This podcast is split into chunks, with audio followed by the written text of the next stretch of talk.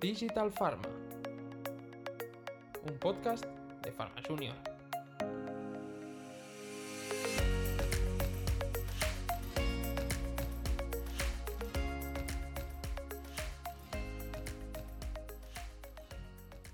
Hola a todos, soy Pablo Colmero y hoy estamos grabando un nuevo episodio de Digital Pharma. Y hoy estoy con mi compañera Adriana. ¿Qué tal, Adriana? Hola, Pablo. Y con mi compañero Albert. Buenas, Pablo, ¿qué tal? Y con, bueno, una invitada que para mí es bastante eh, importante porque, bueno, pues es mi actual jefa y es una de las, de las personas que me ha dado eh, la mayor oportunidad que he tenido ahora en, en mi trayectoria profesional y es eh, Olga Solé. Hola, buenas tardes, muchas gracias y muy contenta de estar hoy aquí con vosotros. Pues genial, Olga, eh, seguro que tienes un montón de, cosas que contar, pero bueno, antes de dar paso a mi compañera Adri para que empiece con las preguntas, queríamos hacer bueno, pues un pequeño juego que siempre hacemos con todos los ponentes y es eh, ¿con qué dos objetivos te describirías? Mm, es la pregunta del millón de dólares. ¿eh? Esa es una pregunta de, entrevista de trabajo. Desde luego. Sí, bueno, a ver, yo, yo creo que por encima de todo soy una persona muy responsable, muy responsable. Y, luego eh, en el trabajo mm, soy muy proactiva, me gusta siempre estar pensando cosas distintas y podría ser lo que me define. Bueno, creo que nadie ha dicho esas dos palabras, pero creo que también por, yo creo que el puesto de trabajo y lo que desarrollas vienen muy bien y bueno, creo que luego descubriremos un poco más a qué te refieres, ¿no? Así que nada, Adriana, te dejo el micro abierto para que empieces con las preguntas. Gracias, Pablo, y hola, Olga, encantada de tenerte aquí.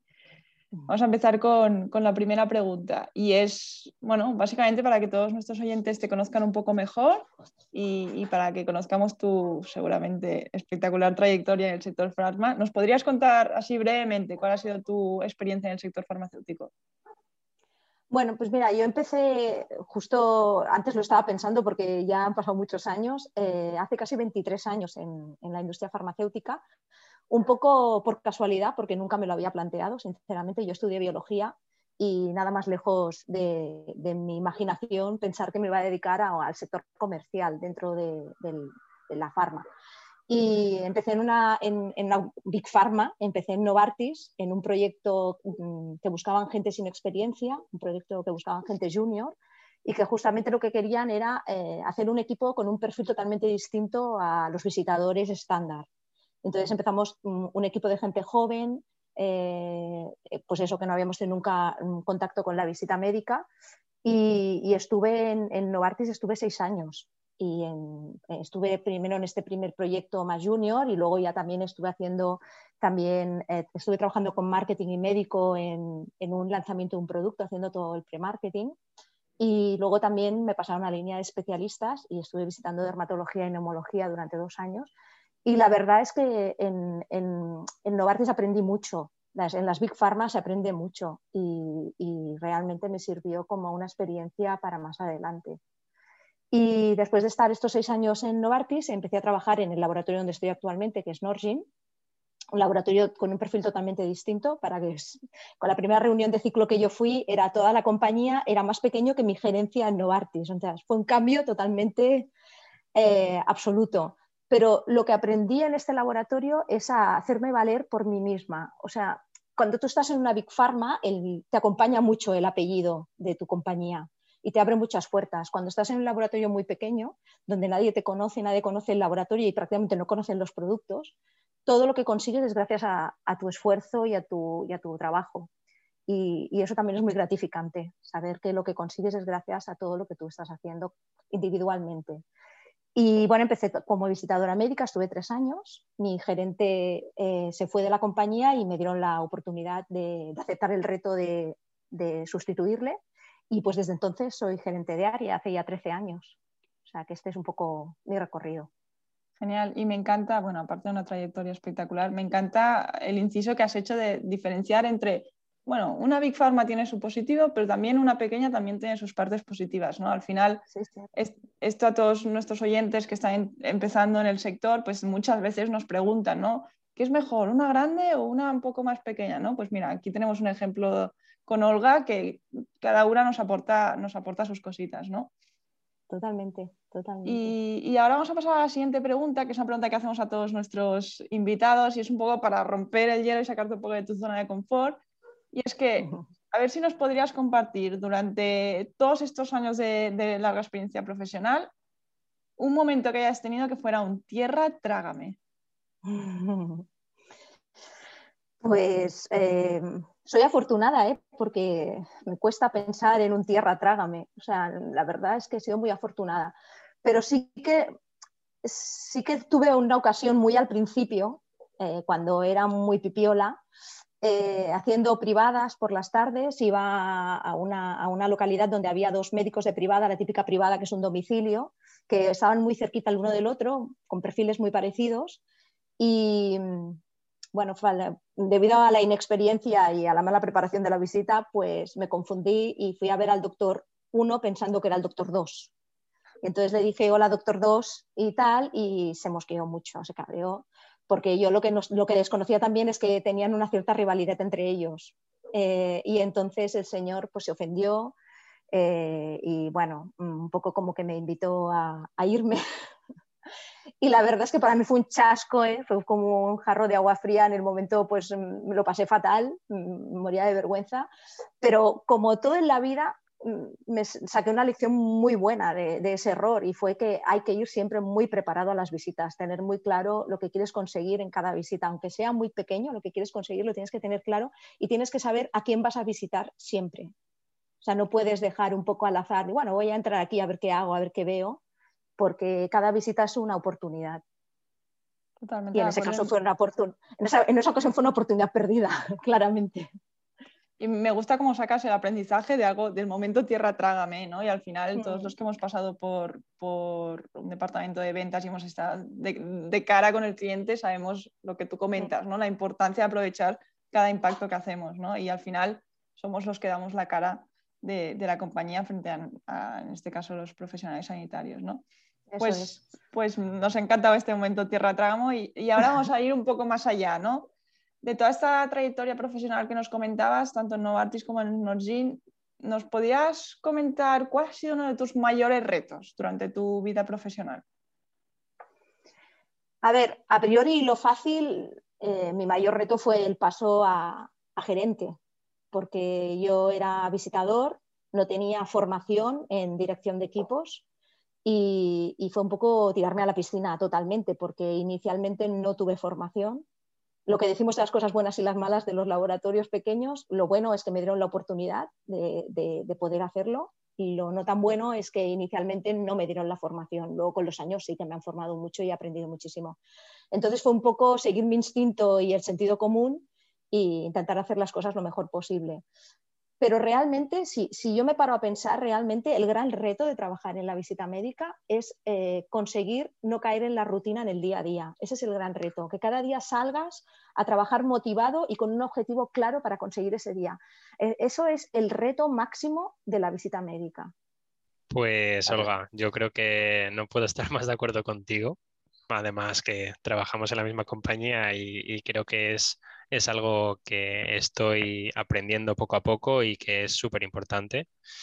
Y, bueno, yo creo que es algo que no solo se debería aplicar en la visita médica, sino en, todos los trabajos en general, porque creo que la rutina es una de las mayores amenazas que puede tener alguien en su propio trabajo y creo que siempre puedes encontrar la, motivación ¿no? para, ir eh, bueno, pues aceptando nuevos retos y que, no sea nada monótono y disfrutar un poco de lo que es tu propio trabajo.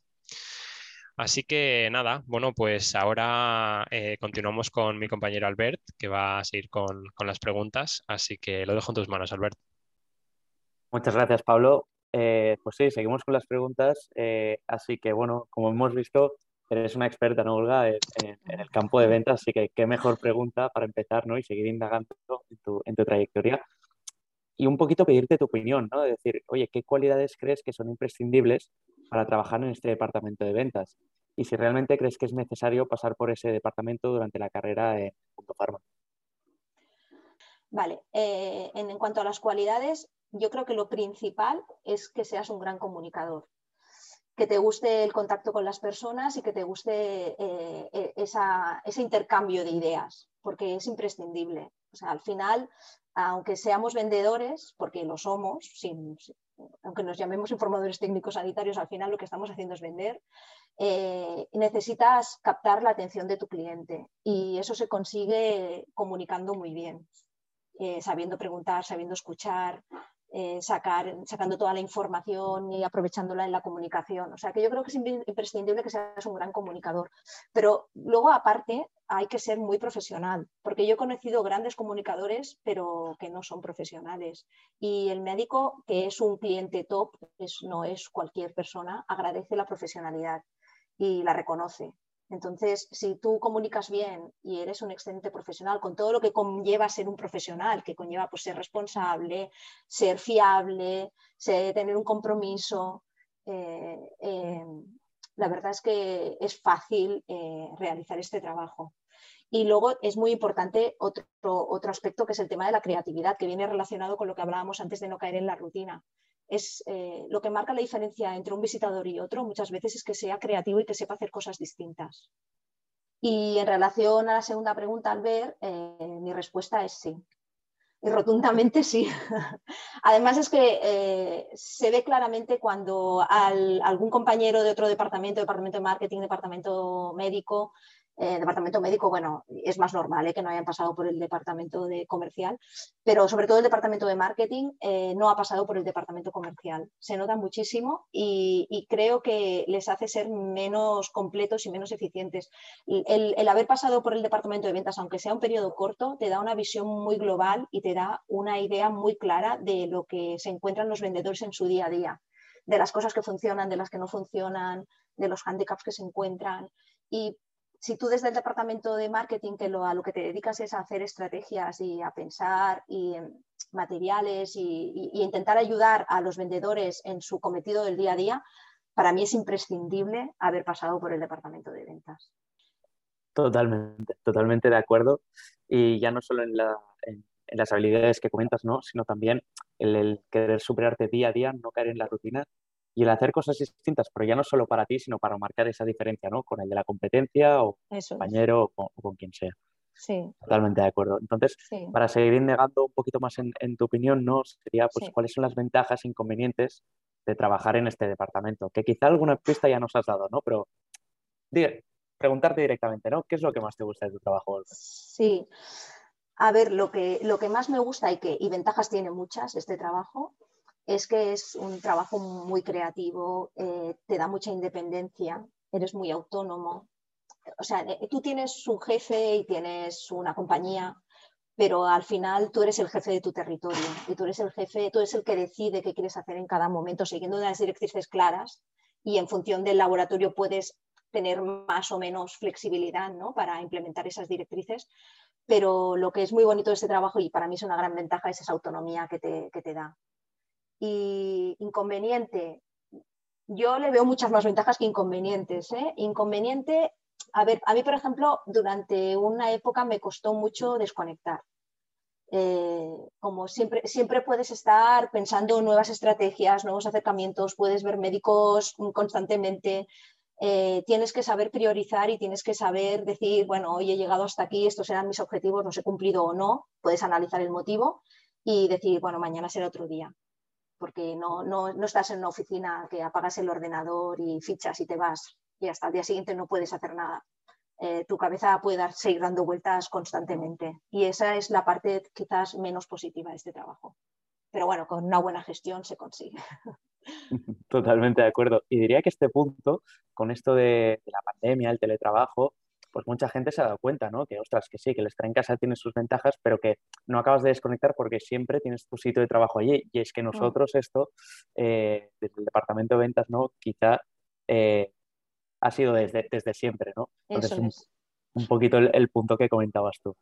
Así que nada, Olga, ya solo me quedaría hacerte la última pregunta, que es, y se la hacemos a todos, ¿qué consejo le darías a tu yo de hace unos años que justamente estaba entrando en el sector farm? Pues justo cuando yo empecé no sabía nada del sector farma, con lo cual iba un poco a ciegas y yo le diría que, adelante, que no tenga miedo, que, improvise, que se atreva a, hacer cosas distintas y porque trabajando y, siendo constante se consigue todo. O sea, que, yo le diría que no tuviera miedo y que aprendiera en cada momento, en cada visita, en cada ocasión y que escuchara mucho y, que, y que disfrutara, que disfrutara de este trabajo porque es un trabajo para disfrutar. O sea, es un trabajo para pasárselo bien, aparte de para ganar dinero, pero te lo puedes llegar a pasar muy bien si, lo enfocas de la manera adecuada. Yo no lo hubiera dicho mejor. Pues Olga, la verdad que ha sido un placer. Creo que la pasión por tu trabajo eh, se palpa en, en, cada, en cada pregunta que has contestado y creo que, vamos, estamos súper de acuerdo con todo lo que has dicho y creo que nuestros oyentes pensarán lo mismo. Y bueno, ojalá todo el mundo tuviese esa energía y esa pasión por el trabajo que hace. Ha sido un placer tenerte aquí y muchas gracias por tu presencia, Olga. Muchas gracias, Olga. Gracias. Bueno, muchísimas gracias a vosotros y oye, que os animo a seguir con esta iniciativa que me parece muy interesante. Espero que os haya ayudado un poquito. Seguro que sí.